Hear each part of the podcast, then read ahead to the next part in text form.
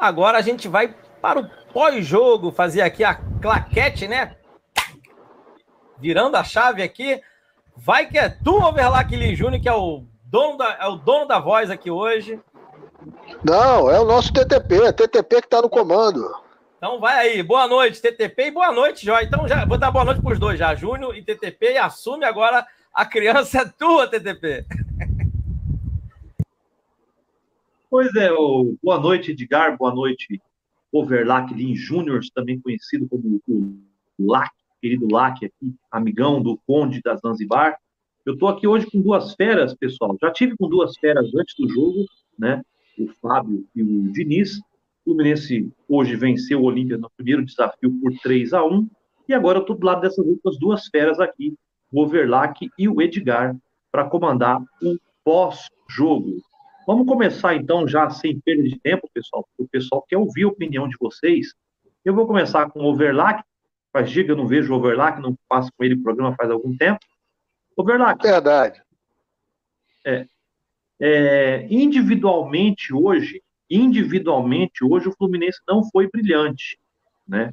Vários jogadores hoje então não não não foi aquele jogo individualmente, todos eles estavam não estavam não eram os jogadores que nós estamos acostumados a ver.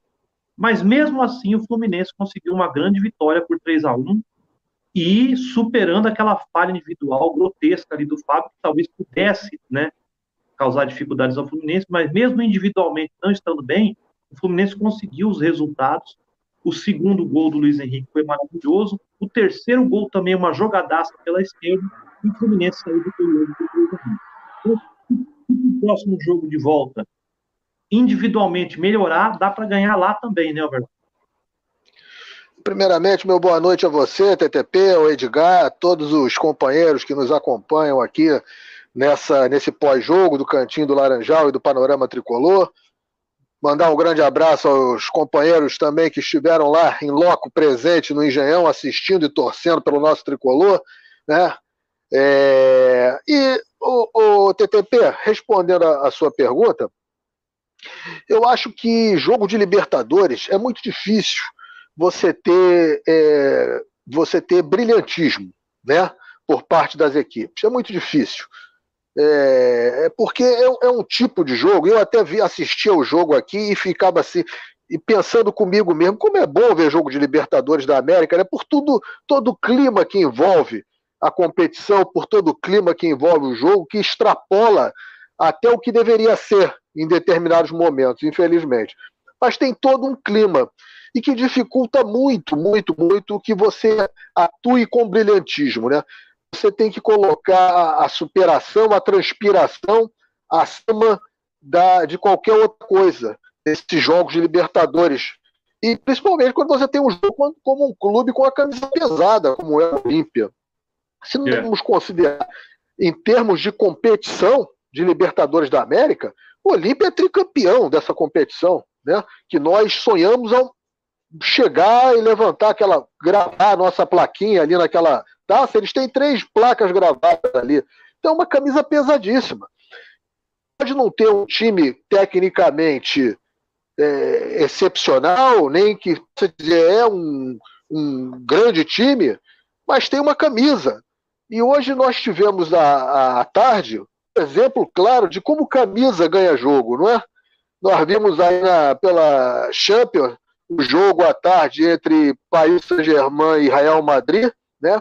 Quem assistiu o jogo, o primeiro tempo do jogo principalmente, dava como favas contas que o Paris Saint-Germain fosse até conseguir uma goleada em cima do, do Real Madrid e o que se viu foi o quê? O Real Madrid, depois de uma falha grotesca, como nós tivemos até também no jogo nosso aqui, do goleiro Donnarumma, é, é. simplesmente tirar o jogo, porque cresceu, foi chamado para o jogo.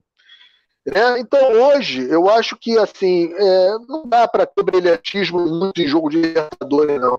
Jogo de Libertadores tem muita gente que fala, jogo de Libertadores não se joga, se ganha. É, o então, claro que o ideal é você jogue e ganhe, mas em muitas situações o ganhar acaba sendo mais importante até do que jogar. Agora, sempre sabedor que o Fluminense tem condições de jogar mais do que jogou. Pois é, eu concordo com a verdade. E na mesma toada, o querido Edgar, é, apesar da o Fluminense hoje superou na verdade dois adversários. O Verlac falou, o time de tradição, né? E aliás vão ficando grandes clubes pela pré-Libertadores, né? O Atlético Nacional da Colômbia, o próprio Olímpia já eliminou, né? E agora ou o Fluminense ou o Olímpia vão ficar de fora, duas grandes equipes. Tomara que seja eles, né? Que fiquem de fora. O primeiro adversário, Edgar, foi o Olímpia. E o segundo adversário foi o próprio erro proporcionado pelo goleiro do Fluminense no momento ali. Assim, ver que o time até sentiu um pouco o gol, ficou naquele momento meio apagado, mas depois, no segundo tempo, conseguiu superar e fazer até um placar favorável e até elástico o jogo de volta, né, Guilherme? É, então, eu primeiro dizer que eu concordo integralmente com o que o Overlack falou, né? O jogo de Libertadores ele tem essa atmosfera Agora, tem coisas que podem ser feitas, né? E o Fluminense ele não é um debutante na, na Libertadores. Quanto mais nessa fase prévia, que, com todo respeito ao Olímpia, ao Milionários, o Fluminense é o gigante dessa, dessa fase. De todos os clubes é. que estavam nessa fase prévia, o Fluminense é o gigante. Né? E o Fluminense jogou a temporada passada, então a gente também não, não tá naquele momento, ah, são tantos anos fora da Libertadores. Então tem algumas coisinhas. E o Abel, o Abel, porra, o Abel é campeão dessa competição, né? Então, assim, tem muita gente com muita expertise dessa competição. Então tem alguns erros bobos, você falou do Fábio, mas tem outros tantos. Tem erros bobos que não dá para a gente é, passar pano, né? E aqui não vai nenhuma, nada assim, ah, tá, tá, vamos perder, não é nada disso, né? Mas a gente precisa falar, porque agora é hora de analisar, a hora de torcer passou, eu tava até eu, eu não conseguia, eu acompanhava a Claudinha, o Mauro aqui me dava nervoso, porque eu tô acostumado a estar com o Mauro, eu ficava ansioso, eu falei, não, deixa eu ficar lá, e tava no mudo, que eu também, pô, é difícil as narrações, né, cara, sendo bem honesto, os caras falam muita bobagem, gente. Então a coisa do Verdade. Fábio, assim, é, é, um erro, é um erro que a gente tem que frisar, tá? Eu acho que não pode também relevar, ah, não, mas depois ele fez boas defesas. Gente, as boas defesas que ele fez, o Marcos Felipe vem fazendo também, assim, muito parecido. Não teve nenhuma assim, nossa, se não fosse o Fábio, a gente teria perdido o jogo. Mas o erro dele foi muito grosseiro, né? Mas eu, eu não vou atribuir só a ele, não, tá, TTP? Eu vou atribuir a, a, a essa empáfia do Fluminense de fazer um gol e depois especular. E aí eu vai muito pela escalação que estava em campo. Por exemplo, três zagueiros. Se você observar no lance, tinha um na frente do Fábio, que é para esse que o Fábio depois tenta tocar e volta para direita, para a esquerda, aí volta para o Fábio, aí o Fábio, enfim. Então você tem um zagueiro que está ali no meio da área. Isso, isso é a escalação, já está já tá errada no princípio. E outra, o Olímpia, vocês viram, o Olímpia é um time de jogada pela lateral, muito no Derli Gonzalez, né? O, o, o, o, jogador que jogou inclusive no Santos. É um bom jogador aquele cara, né? Talvez seja o único bom jogador, os outros são muito na força física, velocidade e jogadas de infiltração. O Olímpia é esse time. Então, talvez fosse um jogo para dois primeiros volantes. Mas não dois primeiros volantes, o Felipe Melo fazendo essa personagem, porque ele não consegue fisicamente mais. O André, talvez, e o Martinelli desde o início. Isso só para eu dar um exemplo dos jogadores que entraram, tá? Não vou ficar filosofando muito, não. Então, assim, eu acho que a escalação ela provoca isso. O Abel, no segundo tempo, ele vem com o Martinelli no lugar do Iago. Evidentemente, o time já ganha qualidade de passe, porque o Martinelli tem essa qualidade de passe que o Iago não tem. Mas ainda assim, se vocês observarem, o, o Olímpia teve muita chance, tá? Não foi assim um jogo morto, mas muito em função do Fluminense chamar para o campo. Porque qual era o desenho do, do, do, segundo tempo com o Martinelli entrando? Eram dois volantes, André e Martinelli, como eu gostaria que tivesse entrado, mas ainda tinha três zagueiros. E aí você tem cinco jogadores que vão jogar atrás e você chama o Olímpia. Foi bom para o contra-ataque do Luiz Henrique? Sim, maravilhoso. Aquele gol do Luiz Henrique é um gol de placa mesmo, é um gol de almanac. Mas é uma jogada individual, né? Ou seja, o Luiz Henrique poderia ter estado na Lua, como ele fez vários no estadual. Né? É, então, assim, é, a gente tem que ponderar algumas certas questões, mas é óbvio que o Velac falou, eu tenho que assinar embaixo. Valeu os 3 a 1 dois gols de diferença, porque o Olímpia ele não veio aqui para empatar o jogo, ele veio aqui para, no máximo, perder por um gol. Né? Isso ficava nítido. Enquanto estava 2 a 1 um, o Olímpia estava tranquilo. Quando o Fluminense conseguiu, enfim, fazer o 3 a 1 aí que o Olímpia foi para frente, porque eles precisavam buscar. Porque, porque assim, eles vão jogar em casa, né? E lá, aí, aí, aí entra o que o Velac falou, ao quadrado, ao cubo. Lá a torcida joga garrafa dentro do campo, ou seja, acontece aquelas coisas, aquele diabo quatro que a gente está acostumado a ver na Libertadores. Agora, com dois gols na mala, aí sim eu estou mais tranquilo, porque aí o Abel pode botar 10 zagueiros, 10 volantes, porque aí dá para especular o jogo com um contra-ataque aqui outro ali. Mas com um gol de diferença teria ficado muito difícil, TTP, sendo bem honesto. Pois é, e o, o Vamos continuar esse bate-bola aqui, Overlack. O Edgar ressaltou bem aí. Na verdade, os gols do Fluminense no segundo tempo, um dos gols foi o golaço do Luiz Henrique, foi praticamente sozinho mesmo, dominou a bola na, diante da defesa e driblou ali, né? Na verdade, dois jogadores, mas em três momentos, né? Porque o primeiro jogador que levou o primeiro drible acabou contornando o outro zagueiro e acabou também sendo driblado novamente, e o Luiz Henrique fez o gol. O único gol realmente de contra-ataque do Fluminense, numa jogada veloz, foi aquela bola roubada ali pelo Luiz Silva, que passou para o Arias.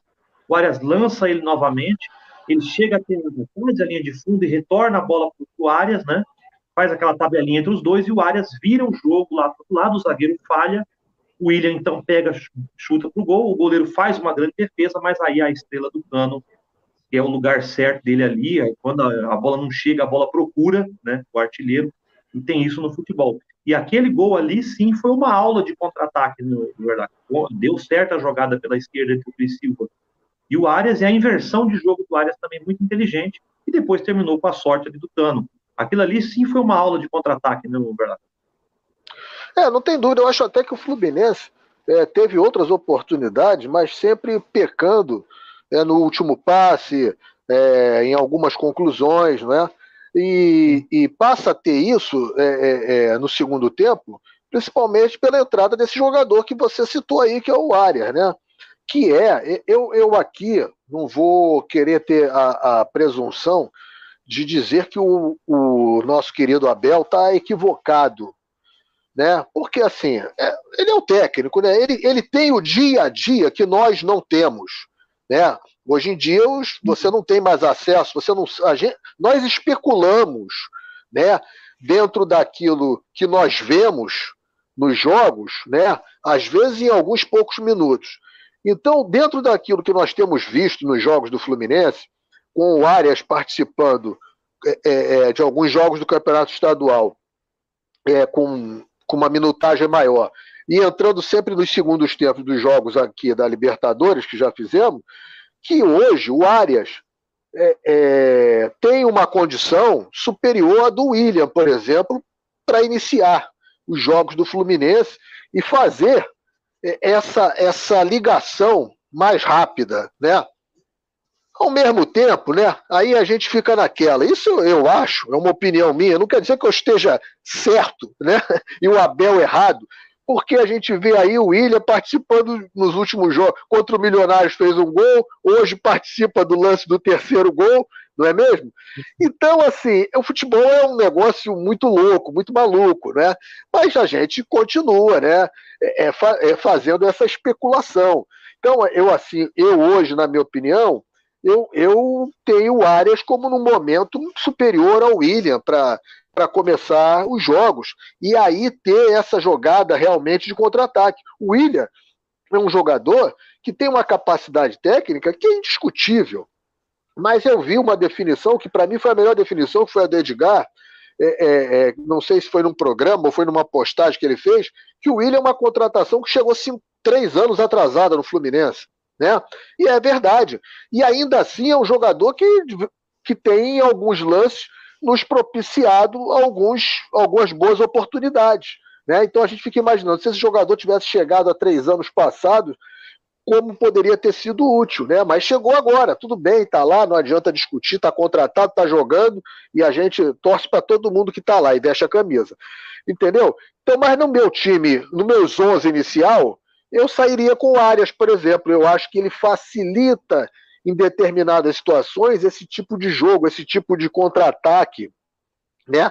Eu acho que os times que o Abel inicia os jogos são times que ficam muito engessados e que ficam dependendo muito exclusivamente da saída de bola do, do, do Felipe Melo, que tem uma é. jogada, um passe vertical e uma virada de jogo, ele tem uma boa visão de jogo e tem um passe vertical muito interessante que acaba até é, é dando velocidade a, a, essa, a essa saída de, de, essa ligação com o ataque, sempre buscando o Luiz Henrique, né, do lado, principalmente o Luiz Henrique do lado direito, e aí ele vai fazer ali a, a jogada com o, o, Cano ou com o William.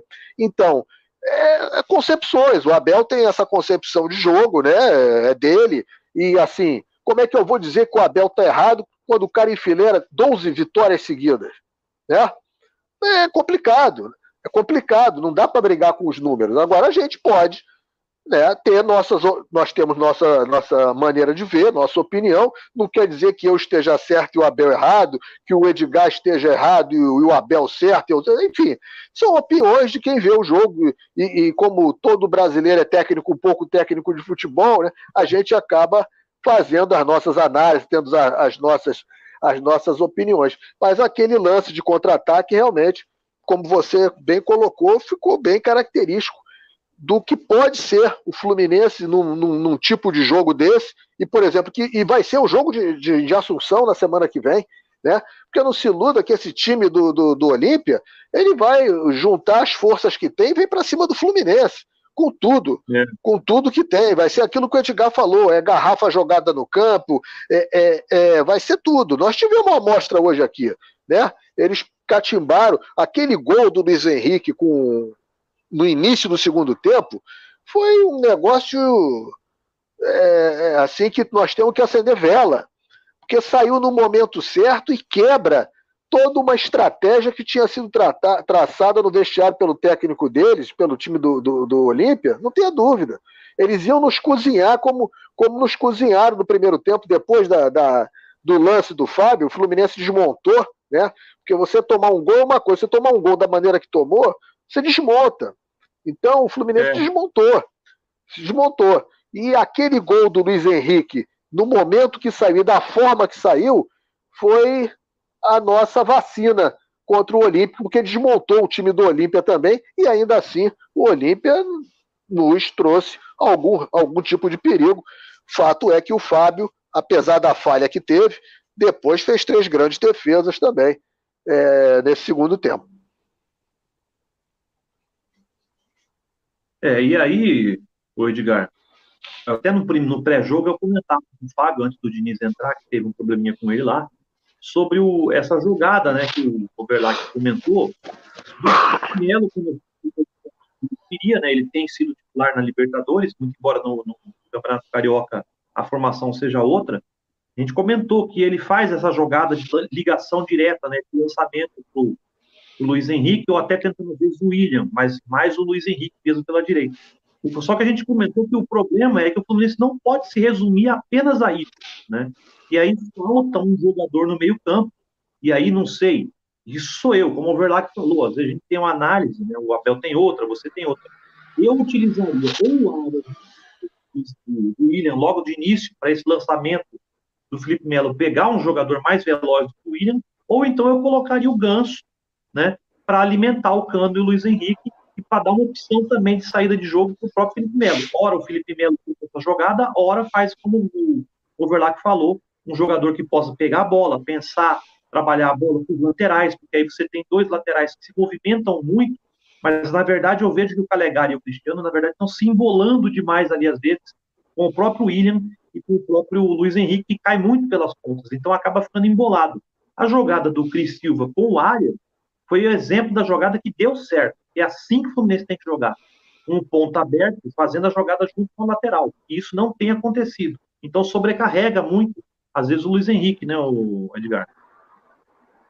Você tocou num ponto que eu até queria falar, né? E aí eu estava lendo o comentário também dos amigos, botei na tela.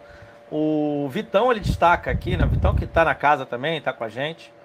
Né? Ó, ele fala um gol de bola parada. Eu tinha comentado isso com a minha companheira, né? o primeiro gol do Fluminense foi um gol de bola parada que, se, assim, aí eu não quero ficar aqui também analisando o Olímpia, mas o Olímpia errou na marcação e deixou o Cano livre entrar, né? Então, assim, é, tem mérito do, do Cano ter feito gol? Tem, mas tem o demérito do adversário também, a gente precisa reconhecer, com, com toda humildade, né? Problema do Olímpia, a gente foi lá e fez 1 a 0 O segundo gol é uma jogada do Luiz Henrique, é uma jogada dele, dele, exclusiva. com todo respeito. Ah, mas alguém tocou a bola para ele. Mas é, ele tá ali justamente para que alguém fique tocando bola para ele. Foram, são várias. Ele recebe 30 bolas por jogo, né? E aí o, o, o Vitor destaque a, a, última questão. Faltou audácia. Quatro não, Vitor. Você está sendo humilde. Esse jogo era para 5, 6. Aí vai entrar Concordo. exatamente no, no teu comentário, TTP.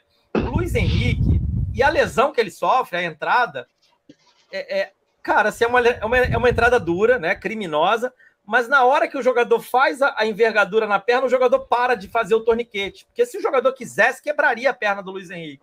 Eu, eu vi Sim. depois, você vê que o jogador desiste, ele abre e solta o Luiz Henrique. Quer dizer, bateu um choque de consciência ali, de falar assim, pô, vou matar o garoto, né? Mas ele entrou, ele entrou para fazer o, Edgar, torniquete. Diga, diga. Não, eu só nessa jogada, eu acho que é uma, é uma jogada é, estratégica desses times sul-americanos, principalmente os times paraguaios. O futebol para os paraguaios e os chilenos, a gente fala muito de argentino e uruguaio, mas os mais violentos são paraguaios e chilenos. E eu acho que ele faz uma falta estratégica, e aí vai muito do que ao encontro do que você está comentando. É, é, é, ele, ele não vai para quebrar. Se ele quisesse, ele tinha quebrado. Eu acho que ele dá primeiro para assustar, para intimidar, né? E aí acaba porque que pega um pouquinho mais forte, tira ele do jogo e resolve em parte o problema deles. Porque se o Luiz Henrique continua, a gente com certeza teria um placar mais elástico. Desculpa aí te interromper. Não, mas é isso mesmo. Eu ia falar exatamente isso e complementar só o seguinte. É, é, é, se aí tá entrando no que o TTP falou e vem nesse outro comentário aqui do, do José Henrique que eu respeito quem pensa como José Henrique de verdade, porque acho que todo mundo tem direito à opinião, como o Velag já falou aqui antes de mim. Né? A gente está aqui só dando a nossa opinião também. Mas o Arias, ele tem jogado como titular no Carioca e o jogo tem se resolvido em 10, 15 minutos, gente. Ele não é jogador de segundo tempo, né? Só por essa amostragem. Porque a gente pode brigar com, com, com, com, as ideias aqui, com as opiniões, mas há fatos, e os fatos são esses. Agora, você imagina se de um lado está o Arias e do outro Luiz Henrique, pelo menos há uma divisão de foco para quem eles têm que bater. E, e o Isso. cano livre no meio, com outro meia por trás do cano enfiando bola, o, o Olímpia começa a ter que se preocupar com muitos focos de atenção. A verdade é que o William, com, com aquilo que o Velac já complementou, aquilo que eu falei assim que ele foi contratado, ele foi contratado com atraso de anos. O William não oferece perigo, eles não dobram marcação no William. Agora no Luiz Henrique eles dobram marcação. E no Arias eles estavam triplicando marcação no final do jogo antes do Abel botar ele na direita. Aí é uma outra atrapalhada, né? Porque ele mantém o Cristiano em campo para ficar cruzando bola para o Cano, que já estava cansado tanto que o Cano é, é tirado ali no finalzinho. O Cano não aguentava. Ele correu o jogo inteiro, gente, no meio de três, porque o Olímpia tinha dois zagueiros e um volante na cobertura do Cano. E o lateral esquerdo, mais o meio esquerda e o outro volante na cobertura do Luiz Henrique. E o William ele deixava a natureza marcar. E a natureza deu conta do William, né? Se, se você olhar bem o jogo, eles não estavam preocupados com o William. Fato que eles estudaram o jogo, eles viram quais eram os focos do Fluminense. Então, o TTP entrando que se falou, se, se, se o Abel e aí é de novo, né? O que o Velar falou é verdade. A gente não sabe como é que é o treino. Mas se o Abel fosse um pouquinho mais audacioso e no jogo de hoje falasse, William, fica no banco, você entra no segundo momento ali, talvez no lugar do cano, que vai estar desgastado, ou vamos achar um lugar para você jogar depois. Mas se ele entra com áreas de um lado, e olha que eu não estou querendo grandes modificações, tá? Se ele entra com áreas de um lado, Luiz Henrique do outro. E assim, hoje, só hoje, Felipe Melo, hoje eu não vou precisar de você. Ou então André, que, embora eu acho uma loucura você preterir o Felipe Melo pelo André, é, o, o, André pelo Felipe Melo, né? Porque um é jovem, é da casa, vai render algum futuro dentro de campo e fora, e o outro está em fim de carreira. E, e tá tudo certo. Não estou dizendo que ele não é útil, tá? Estou dizendo assim: se você vai jogar com um dos dois, tem uma obviedade. E você tem o Martinelli, eu não vou nem falar do Ganso, que o Ganso suscita paixões ainda. Você tem o Martinelli no meio, enfiando bola para o cano e derivando o jogo para lado, para o outro, para o Arias, Luiz Henrique, os dois buscando o jogo e tal você começa a complicar o Olímpia, entende? Então, eu acho que faltou isso para a gente ganhar de forma mais tranquila, porque ganhamos, foi uma boa vitória, mas não foi tranquila, né? Passou longe de ser tranquila. Aliás, o último lance do jogo, o Olímpia não fez aquele gol porque o atacante não acreditou que a bola chegaria na pequena área. A bola passou ali a 50 centímetros e ele nem esticar a perna. Depois ele leva a mão à cabeça, porque ele percebeu a burrada que ele fez. Então poderia ter terminado um 3 a 2 que aí daria aqueles contornos dramáticos. É, enfim, que sorte nossa que isso não aconteceu, mas é, é o resultado de você chamar o time para dentro do seu campo. E só para não deixar de falar algumas peças, Gente, o Cristiano, eu entendo que, que, que, assim, eu entendo quem acredita que ele vai ser um bom jogador. Ele, vai, ele pode, assim como Danilo Barcelos, acertar alguns cruzamentos que vai terminar em gol. Eu acho que isso vai acontecer porque ele joga tanto. Uma hora ele vai acertar um cruzamento. Mas aí é que tá. Ele precisa de muito tempo em campo para tentar acertar um cruzamento. Não será melhor colocar um jogador que com poucos minutos consegue, no mínimo, fazer parte de uma jogada? O Pineda, com pouquíssimos minutos que jogou, ele, ele participou coletivamente da construção de jogada. E ele, e ele é combativo na, na, na defesa. Tanto que o Abel, o próprio Abel, o coloca no final do jogo para ficar na defesa, tomando conta do Derlis Gonzalez para liberar o Cristiano. E aí inverte o Arias para a direita. Ou seja, é muita coisa para minha cabeça. Diga, Júlio. Não, eu acho que nesse ponto aí que você está falando, com relação à lateral esquerda, eu acho que tão logo Pineda é, tenha um condicionamento físico é, é, adequado, eu acho que isso vai acontecer. Né? O Pineda tem entrado e tem nos demonstrado tudo isso que você está falando, colocando aí, com muita propriedade. É, é, agora, é, me parece que fisicamente ele é um jogador que lembra muito Danilo Barcelos, né?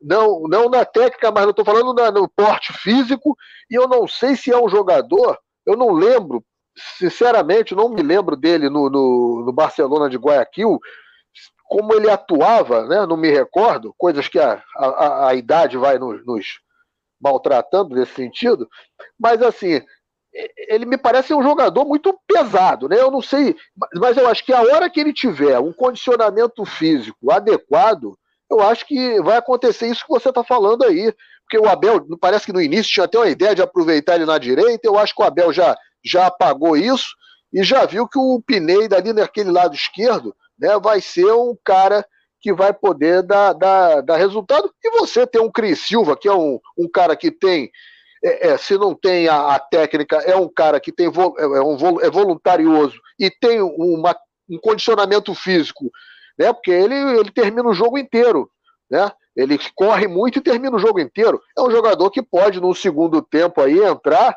né? E ser até uma, uma alternativa. Mas eu acho que caminha para isso aí mesmo que você tá, tá colocando. De, com o passar do tempo, Pineda assumir aquela lateral esquerda. Não, eu, eu assim, só para também não ficar uma impressão errada que eu tô falando, não tô falando que o Pineda é craque. Até quando ele foi contratado. Não, não, não, não. Até quando ele foi contratado, eu falei aqui que o futebol dele é muito parecido com o do Marlon, com pitada de Danilo Barcelo. Eu usei exatamente essa expressão. Né? Só que ele fala espanhol e é quanto mais na Libertadores e em seleção nacional. Ou seja, é, queira ou não queira, é um upgrade né, dos desafios que o atleta enfrenta. Porque um atleta de alto rendimento, quanto maiores desafios, mais ele fica pronto e calejado para algumas situações.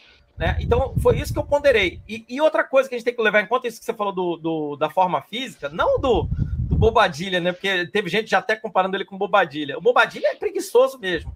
O Pineda, ele veio de uma temporada e meia seguida, porque o futebol sul-americano, tirando o Brasil, tá no calendário europeu. Eles estão jogando invertido. Esse cara não teve férias, então isso, isso é verdade. precisa entrar na, nessa equação. E ele já teve que jogar um campeonato carioca num calor de 46 graus. É, é um pouco complicado, sabe? Assim, não tô, não tô defendendo, mas é, é, é, isso aí que você falou. E ele teve uma lesão, né? No segundo, no primeiro jogo dele, não foi nem no segundo, no primeiro jogo, ele teve uma lesão ali com 10 minutos. Isso compromete, gente. O, atleta não, não dá para o cara ficar assim. Agora, isso que você falou vai acabar fazendo aquela coisa. E eu tô falando tudo isso, desculpa, eu, tô me alongando, porque é muito bom que a gente faça essas alterações, Overlack, TTP e quem está acompanhando a gente, com o time ganhando. Porque com o time perdendo, a pressão aumenta lá em cima, é muito pior. Então, que essas mudanças. O Calegari, por exemplo, o Calegari entrou no lugar do Samuel Xavier nesse time e deu pelo menos uma vida, um brilho na lateral direita. Né? Que lá. Que, vai lá que o Calegari não é brilhante, mas comparado com o Samuel, ele pelo menos dá uma vida, ele associa com o Luiz Henrique, que são de Xerém. Aí é uma questão de DNA, os caras já se conhecem pelo vê o vulto, já sabe para onde o cara tá. É, isso tudo entra em campo também, né? E o Pineda, na, na, minha visão, junto com o Arias lá na esquerda, embora eles nunca jogaram no mesmo clube, mas eles jogam na mesma escola que é o futebol equatoriano e colombiano, eles são muito parecidos o jeito de jogar. E, e, e eles, come, e eles fizeram uma coisa que nós estamos demorando a fazer e estamos começando agora. Esse ano vai marcar isso aqui no Brasil eles trouxeram, tanto Colômbia como, como Equador, trouxeram muitos espanhóis para treinar as categorias de base. Né? E aí isso já está vendo, o efeito desse futebol dele já está sendo visível. Eles são times que ficam com a bola, gostam do jogo coletivo, os jogadores sabem onde se posicionar em campo, e o Brasil vai se tornar uma mini escola portuguesa, né? Esse ano as coisas estão caminhando por aí. Pois é. Dentro dessa análise toda aí do, do Edgar, o, o eu até destaco, quando você fala que o Ares tem que ser o titular e o Edgar comenta do Pineda, eu volto a destacar aquele gol do contra-ataque, porque são características diferentes mesmo. Por exemplo, o Cristiano, ele vai muito mais pela linha de fundo, ele, como o Edgar falou, ele tenta muito mais essa jogada, e a característica do, do, do Pineda é diferente, até por ele ser destro, ele não vai fazer essa jogada até a linha de fundo, mas ele faz uma, vamos dizer assim, ele corta em diagonal e ele possibilita também entrar, né, cruzando a linha área e você vê que ele, ele arrisca um pouco mais o Cristiano jogadas com o pé direito. A gente não sabe até que ponto, como você falou, no treinamento essas jogadas se envolvem. Quem funciona com o William ali naquela posição, eu acho que deveria ser o área, sim. Aquele gol que ele fez ali no né, terceiro gol, ele passa a bola para o Cristiano, o Cristiano devolve para ele, ele faz a virada de jogo. Você vê que é a jogada que tem que ser feita, não os dois se embolando ali, trombando e ocupando o mesmo espaço.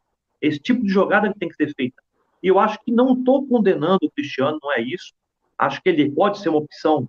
Aliás, o Fluminense hoje é um dos poucos clubes que, salvos as devidas proporções, é o único clube no Brasil que troca o lateral direito e não perde tanto. Você tira o Samuel e coloca o Calegari, como o Edgar falou, pode não brilhar, mas também não joga abaixo do Samuel.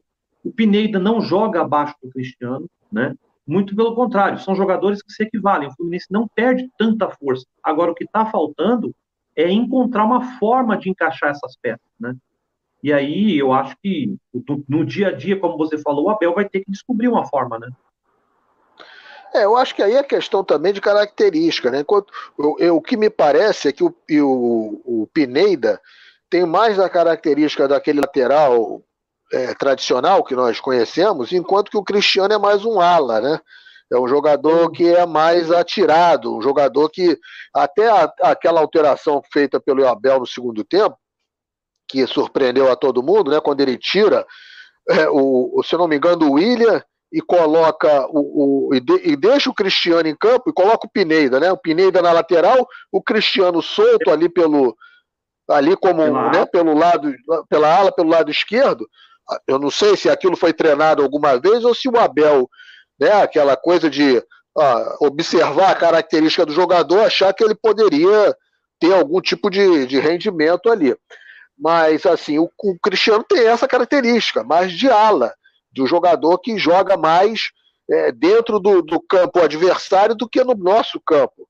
Inclusive, ele, ele demonstra em algumas situações uma certa dificuldade na marcação é, na marcação, quando ele tem que marcar. O Pineda não, o Pineda já é aquele jogador lateral que, né, que ele pega a bola, vai até a intermediária, mas se ele já tiver alguém para ele meter a bola dali, ele já mete para o cara dar prosseguimento à jogada. Agora, o que eu acho mais interessante de tudo isso que a gente está falando aqui, e, e, quando a gente volta no tempo né, aos comentários que nós fazíamos na temporada passada, é que hoje, né, é, gostemos ou não de algumas contratações que foram, foram feitas, né, é, a gente cai de novo naquela questão da opinião, da individualidade, opinião individual de cada um, mas hoje nós temos condições de. O, o Abel é o treinador do Fluminense, né, desses últimos anos, que tem mais opções à disposição é. dele, né? Não tem, eu acho que isso aí é inequívoco, né? Que o Abel tem mais opções para trabalhar, para montar o time de maneira a ou maneira B, né? Tanto é que ele chega a, a utilizar um time no, no, campeonato estadual que joga com uma formação tática diferente da que ele utiliza na, dentro da Libertadores da América, né? Enfim, e você tem, tem opções aí de jogadores que estão lá e que é, é, não se contava e que hoje você já conta com, como é o caso do, do Paulo Henrique Ganso, que é um jogador que tem entrado e que pode ser utilizado é, é, é, de forma mais efetiva, porque a gente vê, talvez, eu, eu, eu pelo menos vejo o Ganso nesse momento integrado dentro do, do, do, Fluminense, dentro do plantel do Fluminense, como eu não vi desde que ele chegou. Eu estou vendo o Ganso integrado é, é, como eu não vi. Até nunca não, não tinha visto. E ele não, não, ainda não fez nada de espetacular. É um jogador que tem uma técnica que não se discute, mas tem um problema físico e tem um problema anímico, né? De, de motivação. E eu acho que se ele tiver motivado, se ele tiver integrado e, e tendo a técnica que tem, é um jogador de uma utilidade fantástica para o Fluminense. Vai ser um jogador de uma utilidade fantástica. Né? É o caso é, é, que a gente falava aqui ainda há pouco do, do, do Felipe Melo.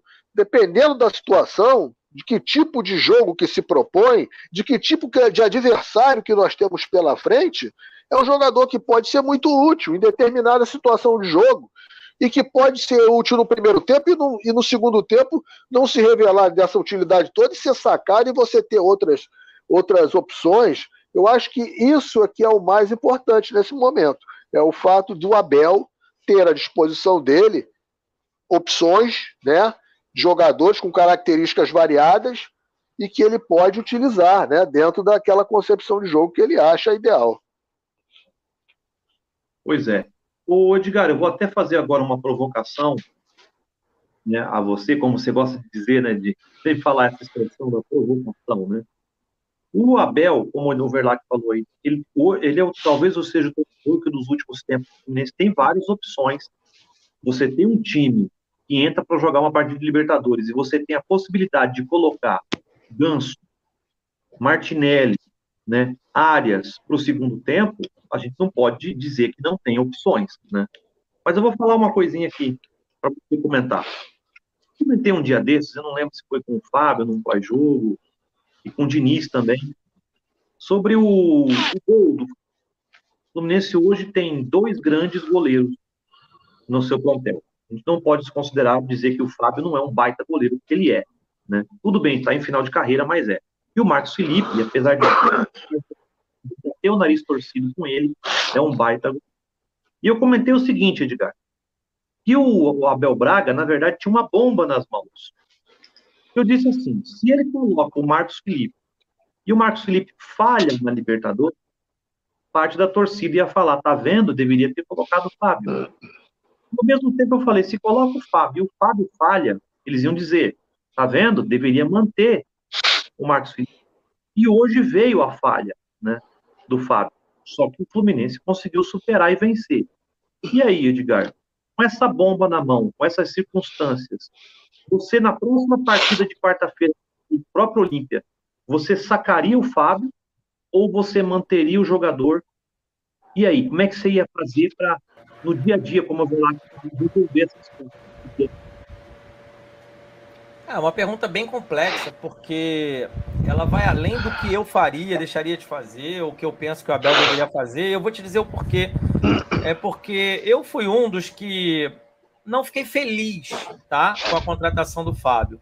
Mas não é verdade que eu fiquei infeliz. Se é que dá, é porque as coisas são complexas, não precisa ser binário, né? Porque tudo querem E aí não é só no futebol, não é só no Fluminense em todos os aspectos, querem nos empurrar para uma binariedade que não existe. A vida é complexa, cara. A vida é multifacetada. E o futebol. É melhor, ele... ô, Edgar. Diz. É melhor. Você não contrataria. Exato. Mas não porque eu odeio o Fábio. É, então, mas isso não, você não, você não vê necessidade. Eu não vejo necessidade porque se é para ter um goleiro mais confiável que o Marcos Felipe, se essa era a ideia, a gente precisa buscar um goleiro que podia, que pode nos servir para mais anos do que o Fábio vai poder. Esse é meu ponto só. É só isso. Agora, se o Fábio fosse o predome, sabe, assim, fosse aquele goleiro Buffon, Buffon tem 43, tá? Tá agarrando ainda. Porque aí agrega outras coisas. Além de ser um goleiraço, é o Buffon, gente. vai, pô, você vai virar um vai ser uma coisa escandalosa você contratar um Buffon. O Fábio, assim, é preciso muito marketing para que não estou dizendo que ele é um mau goleiro, porque isso precisa ser dito, né? Senão é, é complicado, porque, enfim. Mas assim, é muito. É tipo assim: o cara sobrou no Cruzeiro, era uma barbada trazê-lo, porque ele é amigo do Fred tal. Tem vários outros aspectos dessa contratação. Uma vez que ele está aí, TTP, é isso. O cara tem que jogar. Eu fui um dos primeiros que falei aqui, eu duvido que o Fábio não vai ser titular. E muita gente disse: não, mas o Marcos Felipe. Mas, gente, não faz sentido. Ninguém em sã consciência vai trazer o Fábio, vai botar o cara no banco de reservas. Não faz sentido. Seria semelhante agora o Fluminense contratar o Aland, só para citar um exemplo mundial, um atacante, mesmo o Cano fazendo gol, o Aland não vai vir para ser reserva do Cano, gente. Então, assim, só para comparar. Agora, tá aí o TTP, e assim, você mesmo já deu a semente da resposta.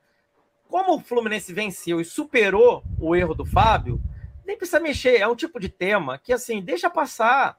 A própria torcida já abraçou, já, já...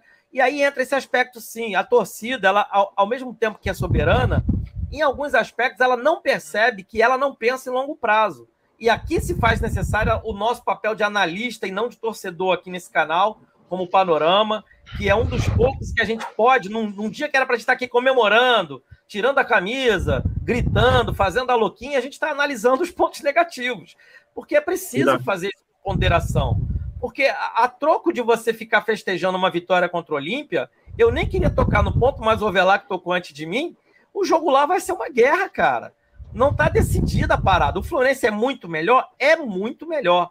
Mas está longe do Fluminense de estar tá decidida essa parada. Eu espero que se decida. Agora, como que se decide? Indo para o jogo preparado adequadamente, a como ele vai precisar que seja preparado, e que se jogue também um pouquinho de futebol porque aqui, aqui vai minha opinião bad, bad trip, né? Ou trash. Se for para lá para segurar o resultado e não tentar sequer um contra-ataque, amigo, aí sim pode esperar um drama daqueles que a gente vai ficar aqui chorando, rezando, sabe-se lá o que mais, para o Fluminense sair de lá com a classificação. Agora, deixando isso de lado, e aí eu vou só outros aspectos rapidinho, tá? Vai ser bem rapidinho. Para mim, tem dois jogadores que precisam estar integrados no time titular e o Abel tem que dar um jeito. É, e aí é com ele, ele é o paizão e tal, tal, tal. Que é Martinelli e Arias. Os outros nomes, eu acho que os amigos colocam. Tem gente que. Eu gosto do Pineda. Se eu, se eu fosse trocar, eu ia trocar cinco jogadores, tá? Assim, só, só, porque eu sou mais radical. Mas aí é porque eu gosto de ver o time dentro do campo do adversário, tocando bola, prendendo bola, enfim. Mas não precisa. Dá para ganhar com, esse, com essa mentalidade do Abel, mas dá para jogar futebol também e tem coisas que são muito escancaradas. E assim, rapidinho, só virando, acho que você não me perguntou, mas né, daqui a pouco a gente vai virar. O jogo de sábado agora, ele, ele, ele ganha uma coisa entre a cruz e a espada, né? Será que bota o time reserva inteiro em campo? Ou será que a gente vai precisar dessas peças inteiras para o jogo de lá? Entende? Por isso que eu preferia que no jogo de hoje a gente tivesse tentado fazer 4, 5, porque aí o jogo de lá seria um amistoso, daria até para botar o sub-23 Claro que eu estou brincando aqui, mas daria para jogar com um peso a menos. Transferir todo o peso para cima do Olímpia. Agora não. Fica um peso ali meio a meio, sabe? O Fluminense está com dois gols de vantagem, está tudo certo, mas a gente vai precisar esperar o jogo começar para a gente entender aonde o Fluminense vai se posicionar. O, o, TTP, me permite só dar um pitaquinho nessa questão do, do goleiro? Não. Não, só para colocar, e aqui é, é, é o, o, grande lance aqui do, do nosso panorama, o cantinho do Laranjal, é que a gente abraça uma pluralidade de, de opiniões e, e sempre de forma respeitosa e democrática, né? É, eu, eu, nesse, nesse ponto aí, eu, eu, concordo em parte, divirjo em outra com, com o Edgar. É, é, eu concordo com ele quando a, da, o momento da contratação do Fábio, quando ninguém mais falava em contratação, o Fluminense tinha fechado o elenco, vamos lembrar disso. O Fluminense tinha fechado o elenco para a competição e, de repente, aí surgiu aí por né, a oportunidade do, do Cruzeiro dispensar, é, a, a, questão da, do, do Fábio ter um, um, uma amizade com o Fred, com o Francis Melo, que é é, é, é o, o, procurador, o representante né, dos dois, enfim. E o Fluminense traz o Fábio. Quando traz o Fábio naquela, naquele momento, está implícito que ele não vai chegar para participar de treinamento, né? Para ser, ele vai chegar para jogar, vai chegar para jogar. Então esse é um ponto. O outro ponto é que o Marcos Felipe, aí entra a minha opinião pessoal. Considero o Marcos Felipe um muito bom goleiro. Um goleiro que foi muito prejudicado no Fluminense, porque o goleiro, o Marcos Felipe, ficou aí se eu, eu, eu vou aqui de memória contar pelo menos uns cinco anos como terceiro goleiro do Fluminense. Esse rapaz teve um empréstimo, se eu não me engano, num campeonato estadual que ele disputou, dois, né? O Edgar me sinaliza que foram dois. Então, para um goleiro, é muita coisa como terceiro goleiro. E, e, é muito difícil acontecer com ele o que aconteceu. Ainda assim, ele alcançou, conseguiu chegar à titularidade. E por méritos próprios. Verdade. Mas também, é, mas também, ao mesmo tempo que ele teve méritos próprios e nos, e nos brindou com grandes defesas, grandes atuações, era um goleiro que, assim, eu não sei, aí, aí entra uma questão pessoal minha. O, o Marcos Felipe nunca conseguiu me passar segurança, segurança total. É um goleiro em que eu enxergo qualidades, mas que ainda não consegue me passar segurança. E pode ser que ele consiga daqui a um ano, porque o Fábio, eu, eu, eu aí entra naquilo que o Edgar coloca. É um, é, o Fábio veio para disputar essa Libertadores. A verdade é essa. O Fábio veio para disputar essa competição aí. A hora que acabar essa competição, no final do ano, se o Fluminense for campeão da Libertadores, porra, claro. Mas quando chegar no final do ano, o, pro ano que vem, o Marcos Felipe, se ainda estiver lá, é quem vai assumir. É quem vai assumir. É. Isso aí. A verdade eu, é essa. Me permite uma parte, Júnior? Claro, pra, claro. É um outro contraponto, né? O, o, o porque assim, a, a, a, luz, à primeira vista, a vinda do Fábio é para ele jogar. Isso aí tá, tá claro. Para ele jogar essa Libertadores e alguns jogos do brasileiro. Que tem muita gente achando que o Marcos Felipe vai jogar todos os jogos do brasileiro e, e esquece. Porque o, o Fábio vai precisar de ritmo. Então ele vai jogar alguns jogos do brasileiro. Aqui está o meu ponto, porque ao mesmo tempo que pode parecer que a, a, simples vinda dele pode fazer o Marcos Felipe melhorar, há um outro contraponto. Um goleiro na ascensão do Marcos Felipe, ele precisa jogar. Porque se ele começar a ficar preterido sem jogar, mais que tem ali o Fábio com ele, ele vai piorar. Ele vai piorar. Verdade, e, verdade. E, e, isso é de treinamento. Isso aí é, é enfim, eu não estou falando nenhum achismo, não. Isso tem a ver com a rotina de atleta de alto rendimento. Goleiro, sobretudo, gente. Eu vou dar um exemplo aqui, vocês devem lembrar. O Roger, que era reserva do Rogério Senni ele era um goleiraço, mais ou menos nessa idade, 24, 25. O São Paulo o contratou do Guarani, se não me falha a memória agora. Né? Ele era um goleiraço no Guarani, trouxe. E ele ficou reserva do Rogério Senni. Durante os dois primeiros anos, ele acabou revezando com o Rogério Senni muitos jogos.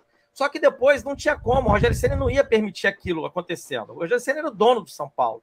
E esse rapaz ficou até os 29 anos de idade sendo reserva. Aí ele saiu do São Paulo aos 29 e acabou a carreira porque ele foi para o novo clube e assim, o cara não conseguia defender, não tinha tempo de jogo, e aí precisaria de mais duas, três temporadas até ele reaquecer as turbinas. E aí estamos falando de alguém com 29 para 30 anos. O Marcos Felipe, se não sair do Fluminense agora, e aí é uma coisa que eu defendo, tá?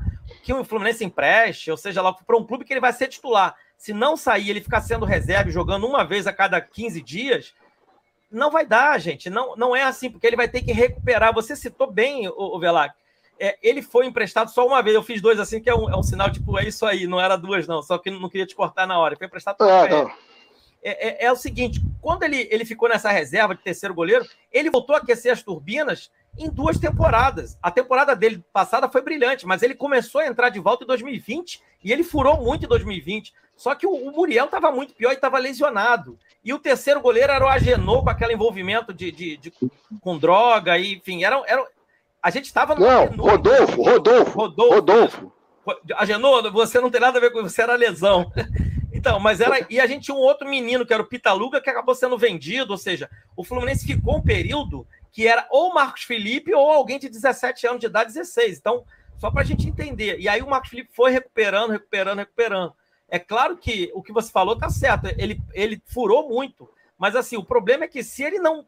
Se ele, esse ano era o ano para a gente entender se ele ia dar goleiro ou não. Agora, ele ficando reserva, gente, desculpa, não vai dar. É, vai ser muito complicado para a carreira dele. Então, Marcos Felipe, Roberta, se estiver ouvindo, arruma um clube para você ir jogar, porque, sinceramente, aí eu estou pensando no atleta, porque senão a gente ano que vem vai ter que contratar outro cara de 40 anos de idade. Não, o Edgar tem toda a razão. E aí eu vou até voltar mais no tempo, eu que sou mais antigo aqui que vocês dois. É, o Fluminense viveu isso na década de 70. O Fluminense tinha o Félix, que era intocável, goleiro tricampeão do mundo, e tinha um, dois belos goleiros, que era Jorge Vitório, que foi eterno reserva do Félix, e o Jairo, que era o terceiro goleiro. O Jairo, quando uma vez foi chamado a, a, a, jogar no jogo contra o Bangu no Maracanã, tremia que nem uma vara verde. Um negão de quase dois metros de altura, o Jairo tremia, porque nunca tinha tido aquela experiência. Era o eterno terceiro goleiro. E o Jorge Vitório, que era um goleiraço, nunca conseguiu desenvolver a carreira dele, porque naquela época o goleiro não dava chance mesmo, não tinha esse negócio. O cara jogava com dedo quebrado, mão quebrada, joelho, perna fraturada, não tinha esse negócio. O Jorge não. Vitório só foi poder jogar quando saiu do Fluminense, foi jogado volta redonda, né? E aí jogou, ficou a vida toda, acabou virando diretor do Volta Redonda, acho que está lá até hoje, entendeu? Então é isso. E eu acho que o Marcos Felipe se não se, se realmente aconteceu o que o Edgar está falando, se não, se não, porque é, realmente você vai ter que ter aí um trabalho de, de bastidor, de vestiário muito bem feito. Né? Como é que vai ser? Quando a, hoje está dando para você fazer estadual e Libertadores. O estadual vai acabar, daqui a 15 dias, 20 dias acaba. Aí vai fazer o quê? O Marcos Felipe fica jogando na Copa do Brasil e o Fábio na Libertadores, né? Que aí vai começar a Copa do Brasil. Aí, mas depois vem o brasileiro. Como é que vai fazer? Cada um joga um jogo? É, é um negócio, é uma situação complicada mesmo. Perfeito. Eu até trouxe esse tema aqui para vocês comentarem pelo seguinte, porque, como vocês falou, cada, cada cabeça é uma sentença, né? Cada um de nós é um pouco treinador de futebol. E só para o torcedor que assiste a gente, que a gente às vezes fala de um jogador, fala de outro, não é que a gente persegue um jogador ou a gente não gosta de um jogador, não é isso. É só para você entender mais ou menos o problema, vamos dizer assim, pode até dizer problema, que o Abel Braga tem no Fluminense hoje. Porque isso foram opções da própria diretoria, né? Quando você traz um jogador como o Cristiano, por esse valor, ele vem para ser titular. Só que você traz o Pineda, e vai pedir passagem também. O Pineda também não vai para vir ser reserva do Marlon só que veio junto com o Cristiano. Quando você traz o Felipe Melo, o Felipe Melo não vai ser reserva. O Felipe Melo não vai vir para ser jogador de banco. Ele tinha acabado de ser campeão da Libertadores. Por mais que a gente não, não ache que ele era reserva, tudo bem. O Fábio é a mesma coisa. O Fábio não vai vir para ser reserva do Marcos Felipe, com todo o respeito e carinho que eu tenho pelo Marcos Felipe. Então a gente tem que entender que quando a diretoria faz isso, ela joga a bomba para o colo do Abel Braga e fala: Abel Braga, como o Edgar falou aí, seja o paizão, resolve aí a bronca, escolhe quem vai jogar, tá? E se vira, né? É esse que é o problema que o Abel Braga tem hoje. E até agora ele tem feito muito bem esse papel, você vê como o, o Verlac falou, o Ganso parece que está se motivando um pouco mais, está se reintegrando. O Ganso saiu no último jogo brincando com o Abel, falando assim, ah, eu queria ficar, eu queria ficar, e foi lá e deu um abraço no Abel. Ô, né? Tarcísio, Achei interessantíssimo. Oi. Não, e a escolha do Abel Braga para ser treinador do Fluminense passa muito por isso, né? Porque você tem que ter um, um, um, jogo de cintura, você tem que ser um rato de vestiário, né? Conhecer as manhas, as entranhas do vestiário de um time de futebol profissional para lidar com todas essas essas situações, né? Então, assim, até o momento, você falou bem. O Abel está conseguindo levar isso. A gente tem visto nas entrevistas de jogadores, todo mundo falando o Abel está conseguindo levar. Mas por que também? Porque tá, são 12 vitórias. né? A gente tem que ver na hora, porque a gente não vai vencer para sempre. Um momento, a coisa, em algum momento a gente vai perder, né? Não existe o bem que sempre, nem o mal que sempre dure, nem o bem que dure para sempre. Em algum momento nós vamos ter aí um. um infelizmente a, a, sorte vai virar. Em algum momento, aí tem uma, uma derrota, uma ou duas derrotas. E aí a gente vai realmente ver se essa coisa é sólida ou não. Né? Mas, é. como nós temos aí nas costas 12 vitórias, então tá tudo maravilhoso. o Verlac, ainda é perfeito isso que você fala, porque, como a gente disse, a gente pode ter todas as, as questões em relação a, ah, o Abel às vezes insiste com certo esquema de jogo, a certo tipo de, de formação, mas nesse quesito ele vem fazendo até agora. E aí, tem aquele porém, né? O Fluminense, ah, mas tem muita gente que fala, ganhou muitos jogos, mas foi no Carioca. Mas ganhou três clássicos. Ganhou duas partidas na Libertadores do primeiro adversário e já ganhou a, a, a primeira partida do outro adversário, né? Então a gente não pode, é, é, ao mesmo tempo, a gente não pode ignorar 12 vitórias, né? Você jogou contra Flamengo, você jogou contra Botafogo, você jogou contra o Vasco, pegou Milionários da Colômbia e você pegou agora o Olímpia e os times do Campeonato Carioca. Ao mesmo tempo que você não pode desconsiderar duas vitórias, você tem que fazer como o Edgar falou. A gente também não pode entrar nesse oba-oba e a gente é obrigado a chegar aqui e analisar também os pontos negativos. Esse é o papel do panorama tricolor aqui do Cantinho do Laranjal com o Overlack, com o Edgar, com o Diniz, com a Claudinha, com a Mitch, com todo o pessoal. É isso que a gente faz aqui. Eu espero que o público que assiste entenda que nós não somos nem torcedores absolutos e nem somos torcedores contra. Nós somos torcedores quando a bola está rolando. Quando a bola não está rolando, a gente tem que analisar o que aconteceu dentro de campo com a frieza que a gente puder trazer né, para os nossos raciocínios. Pessoal, o horário está voando aqui. A gente vai ter que encerrar, infelizmente. Eu estou adorando pra caramba conversar com vocês dois, porque hoje o papo está maravilhoso. Mas eu vou pedir para vocês se despedirem. O TTP, antes, deixa eu só, só duas coisas que eu acabei não falando, porque você foi me provocando outros assuntos. Só a coisa. Provocador! É, hoje foi, foi demais, mas foi bom, porque aí o papo rende. Uma coisa sobre o ganso. O ganso, né? É, para lá que, enfim, todo, todo, não adianta falar porque tem umas cartas coringa do Ganso, ah, não corre, ah, não sei o quê. Então não adianta. Se ficar nesse nível, a gente não fala nunca mais de ninguém, né? Porque tem umas é. pestas que vão pegando em alguns jogadores, e essa pecha já pegou em jogadores de seleção brasileira campeão mundial, viu? Então, assim, é, a gente tem que tomar cuidado às vezes com essas pestas que a gente tenta botar em alguns jogadores. Mas o Ganso, ele é nítido aquele jogador que tinha tudo para ser um grande jogador, né?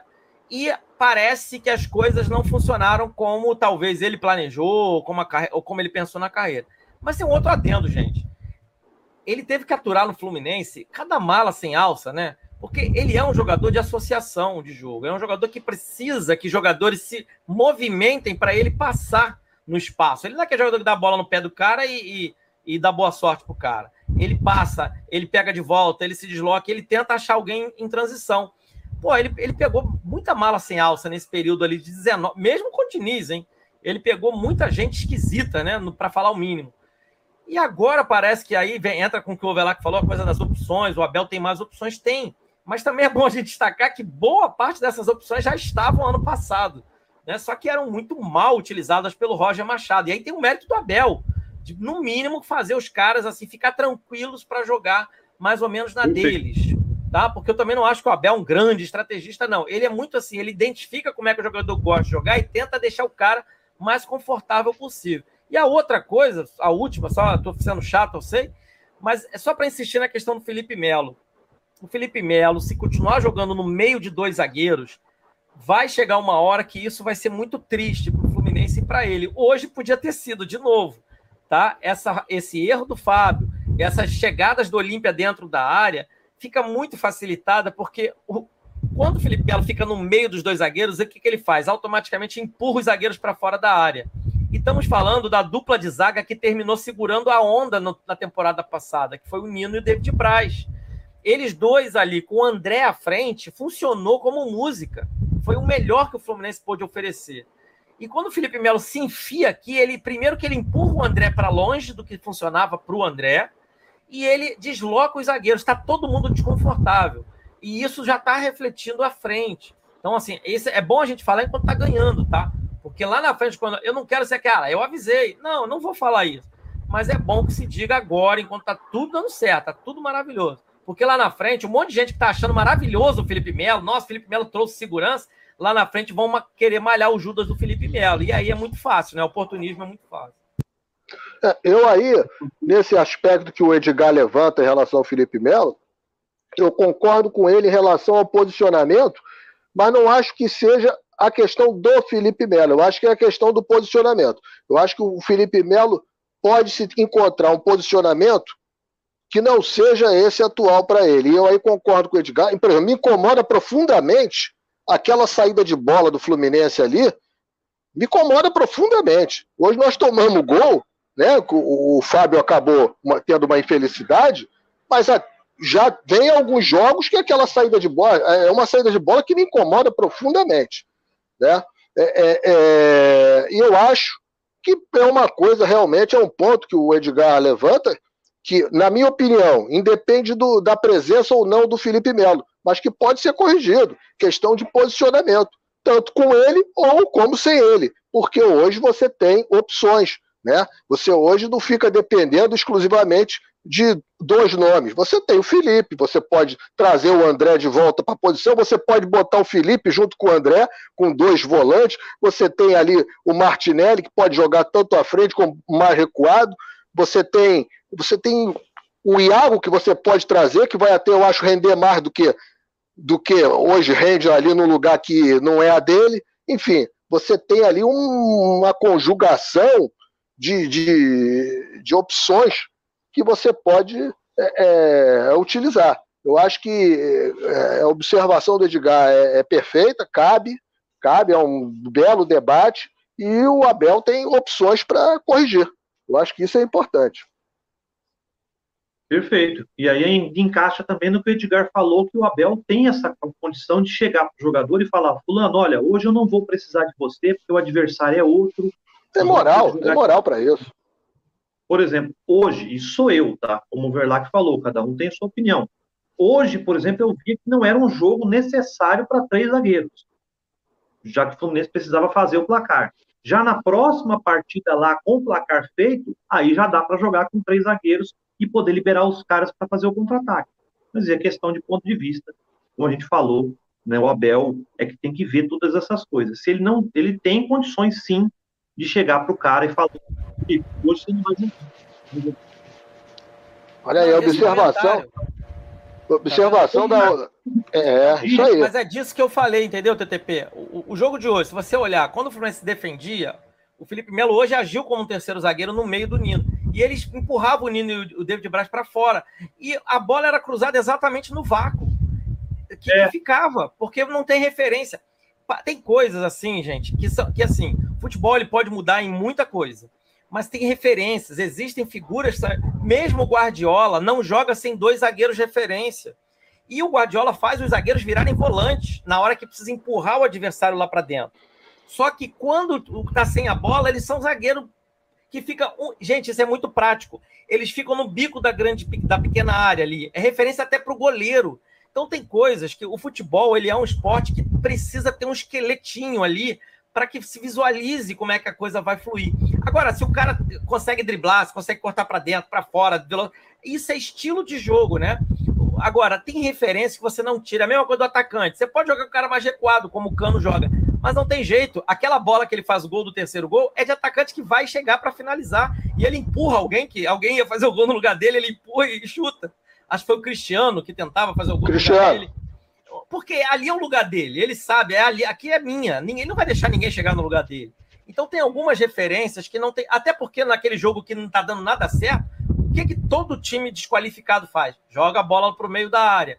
Porque o atacante vai dar um jeitinho de aparecer por ali. Então, é, é nesse aspecto que eu quis falar. E o Júnior complementou muito bem. O Abel pode arrumar melhor isso, mas um jogo de hoje você não podia jamais tirar a referência visual dos dois zagueiros na frente do goleiro, até para o goleiro ter segurança de sair numa bola que tá para ele. Agora, quando ele vê ali, tá o Felipe Melo ali na marca do pênalti, o outro zagueiro tá lá, e o outro tá lá, tá fora do campo de visão, ele fica, porque eh, não dá, entendeu? Então tem umas questõezinhas aí, são pequenas, mas parece boba, mas são importantes. São importantes. Edgar, antes da gente encerrar, passa aí o pessoal que estava hoje na, conosco. Eu vi o Fernando Felipe comentando aí. Então, Fernando, ó, Fernando Costa participou bastante, grande abraço. Claudinha, claro, estava aqui, não desgrudou, continuou com a gente. Ela que fez os comentários foi a craque do espetáculo hoje, junto com o grande Mauro. José Henrique também, que está sempre aí. Né? Aí Marivaldo, tem uma turma enorme aqui, ó. Malcom, a Vera Cândido, que deixou o recado, a gente acabou pulando, perdão, Vera. Mas Abel, é, exato, tem esse aspecto. O Abel, quando está ganhando, ele tenta não tomar realmente o empate, isso é verdade acho que o Marivaldo eu já falei, acho que está por aí. E aí José Gomes, o Vitão, o Otton, que apareceu aqui, já deve estar tá lá comemorando, com certeza. Muito Danone, muito Danone. Muito. E o recado dele é importante. O Juazeirense ele é, o Vasco, Vasco agora. Eliminou o Vasco. Copa do Brasil tá, não tá brinquedo esse ano, não, hein? Copa do Brasil tá complicada. São vários times é. de Série A que já caíram, hein? Não, vários. Mas é, o, o, nível do futebol brasileiro, né, tá. A coisa tá furando. Você tá criando uma prateleira de cima muito separada do restante, né? E então tá ficando. Essas coisas estão ficando cada vez mais latentes. Aí, falou, falou exatamente. Tá, tá criando uma elite Ainda bem que o Isso. Fluminense, a duras penas, pelo menos dentro de campo, tá conseguindo se segurar. É, tá, tá, tá, ali se segurando ali, é. Segurando. É, mas aí vem um comentário, não sei quem fez um comentário aqui, TTP, que, que assim, tá tudo bem, acho que foi o José Gomes até, ou o Fernando, um dos dois. Tá tudo bem, tá ganhando, mas eu não vou deixar em paz essa gestão. É por aí mesmo. O exercício agora de um tricolor sensato é separar o campo, as coisas que estão funcionando, da gestão, porque tem muita bomba para explodir aí, gente. Daqui não é a gente do caos, não. É porque o bastidor, quando está se ganhando, você deixa ele adormecido, né? Mas a primeiro revés que aconteceu, espero que não venha, estou até batendo a madeira aqui, aí vem aquela, aquela lama, né? Aquele charco para cima. Então, é por isso que a gente sempre pondera aqui. A gente nunca tá, e tá dando tudo certo também. A gente não está dizendo que é terra arrasada. Mas é importante deixar isso claro aqui. Overlack, dá o seu boa noite aí para a galera nessa noite em Fluminense contra tudo e contra todos conseguiu vencer o Olímpia do Paraguai por 3 a 1 é, né, agradecer a oportunidade de participar de um pós-jogo a essa quase uma hora da manhã, né, no, no, no nível altíssimo, falando do, do, do, time que a gente ama, vencendo um jogo de Libertadores.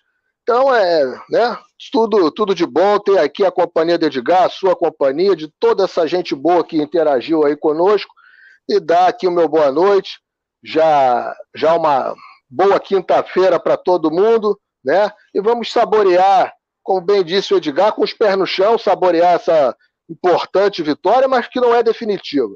Não se engane, torcedor do Fluminense, que é, essa Libertadores são batalhas de 180 minutos.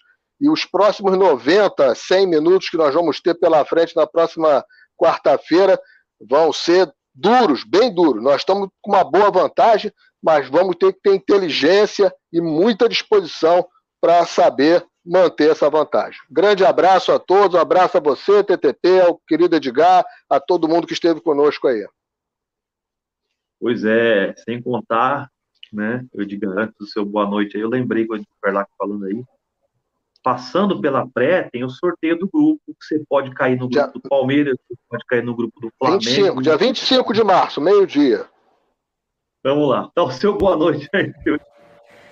É, é, é, é, não, você deixava isso para depois, TTP, não fala disso, vamos comemorar o momento. Então é isso, agradecer também, assim, foi, fazia tempo que eu não fazia um pós, porque eu estou sempre na, na, nos comentários do jogo, né, então, pô, foi muito divertido excelente companhia sua, do Júnior. A gente pôde debater aqui com ponderações e com pé no chão, né? Como já disse o Júnior. E ficar ligado, né? Ficar ligado aí para a próxima rodada, porque ninguém vai pensar em sábado, né? Sábado, para mim, eu já tinha até falado, é jogo para botar a molecada.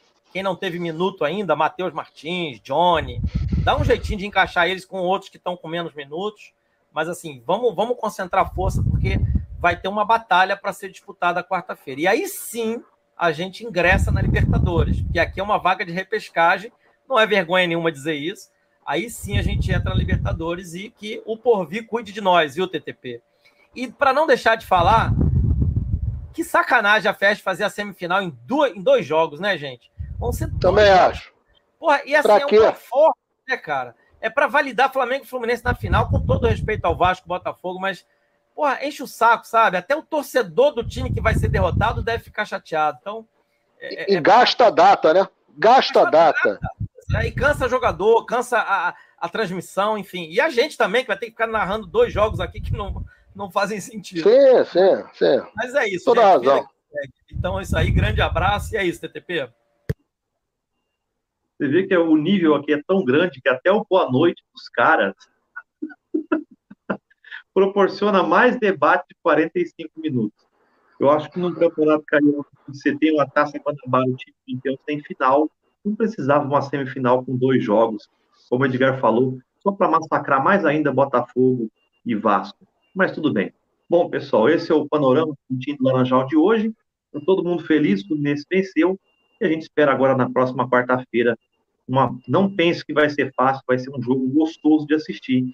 Que vai ser aquele tipo de jogo que me lembra lá em 94, 98, aqueles grandes jogos que haviam, né? Em que o Fluminense não fazia parte daquele grupo por muito tempo fora da Libertadores, o Fluminense voltando agora, ou não voltando, né? Vamos depender de jogo de quarta-feira. Acho que o Fluminense, quanto mais jogar Libertadores, mais o torcedor vai começar a entender a importância de fazer com o Verlac, o Edgar falou aqui hoje, conhecer cada vez mais o seu adversário e conhecer também a si mesmo, né? Conhecer o seu plantel para poder vencer o título. Beleza, pessoal? Ficamos por aqui. Obrigado, Verlac. Obrigado, Edgar. Obrigado, tchau.